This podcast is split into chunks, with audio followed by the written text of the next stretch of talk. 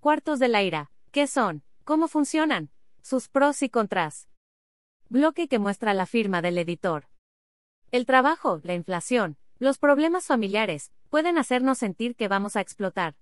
Muchos hemos sentido la necesidad de gritar y romper cosas para liberar el estrés. Y hoy es posible. Conoce qué son los cuartos de la ira, cómo funcionan, además de sus pros y contras. Todos hemos pasado por una situación estresante, al menos una vez en la vida. El estrés es una respuesta natural del cuerpo a una causa externa, el cual puede ocurrir a corto plazo, pero también, repetidamente durante mucho tiempo.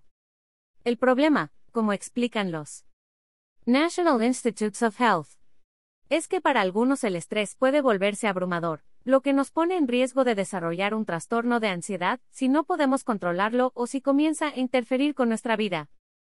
Existen muchas técnicas que nos ayudan a sobrellevar el estrés tanto a corto plazo como crónico, incluyendo el visitar a un especialista. Sin embargo, cada vez se han vuelto más populares los llamados cuartos de la ira, que hoy podemos encontrar en algunos lugares de México, incluyendo la CDMX. ¿Qué son los cuartos de la ira? Los cuartos de la ira están pensados como espacios seguros y privados donde puedes liberar tu estrés rompiendo cosas, un sueño que más de uno hemos tenido. El objetivo es desahogarte y relajarte para salir renovado, el origen de esta idea se asocia a la ciudad de Dallas, Texas, donde Donna Alexander, la creadora, lo pensó como una alternativa para liberar tensiones, frustración o cualquier sentimiento negativo. Esta idea ha dado la vuelta al mundo y llegó a México. Al menos en la Ciudad de México, existen diferentes lugares que te ofrecen un espacio de acuerdo a tus necesidades y presupuesto, aunque el concepto general es romper cosas y sacar las emociones guardadas. ¿Cómo funcionan los cuartos de la ira? Aunque cada negocio tiene sus diferencias, en general ofrecen espacios con botellas de vidrio, aparatos electrónicos viejos, incluso sacos de box, llantas y la opción de rayar paredes al ritmo de diferentes canciones. De hecho, en algunos casos te permiten llevar fotos o imágenes de personas o cosas que te causen sentimientos negativos para colocarlos en los objetos que destrozas, evitando la violencia física hacia otras personas. Según el lugar, puedes encontrar precios desde los 350 dólares pesos hasta los 2 dólares mil pesos, con la opción de entrar solo o acompañado. Si estás interesada en asistir, búscalos en Internet como cuartos de ira para ubicar la opción más cercana a ti.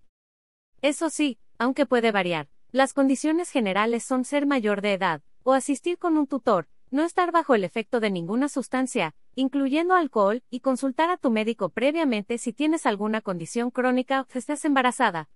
¿Cuáles son los pros y contras de los cuartos de la ira? Desahogarnos.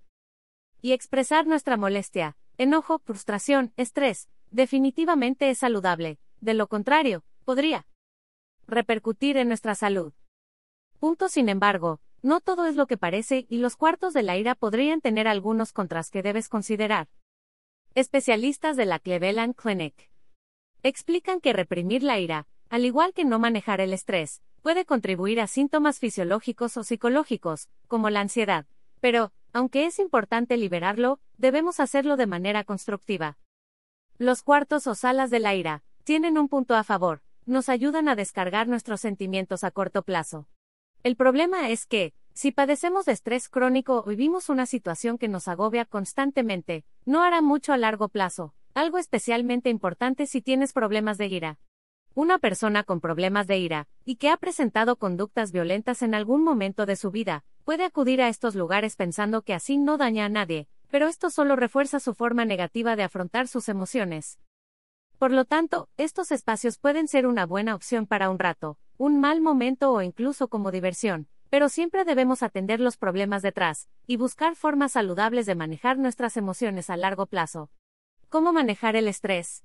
Aprender a manejar el estrés con técnicas saludables, es fundamental para evitar que éste dañe nuestro cuerpo. Punto hacer ejercicio y meditar son las fórmulas más conocidas, mas no las únicas. Del estrés nadie se salva. Sin embargo, aunque puede ser una reacción normal y saludable, cuando se mantiene puede afectar nuestra salud física y mental, pues nuestro cuerpo reacciona liberando hormonas, lo cual a la larga resulta negativo. De acuerdo a la Biblioteca Nacional de Medicina de los Estados Unidos.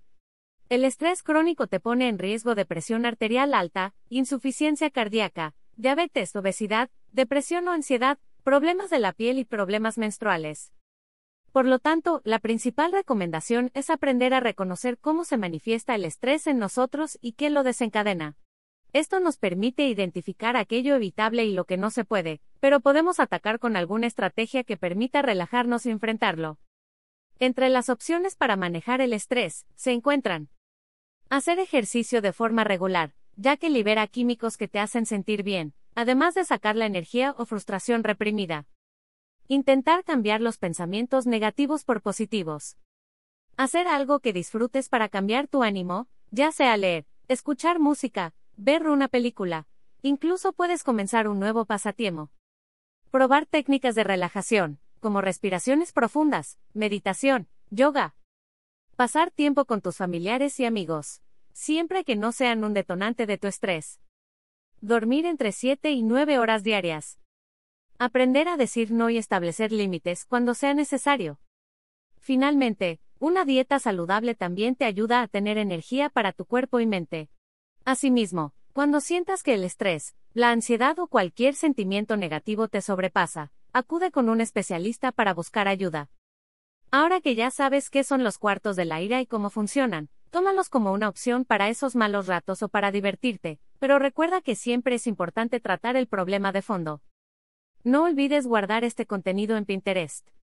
Y seguirnos en Facebook y YouTube para encontrar más contenido saludable.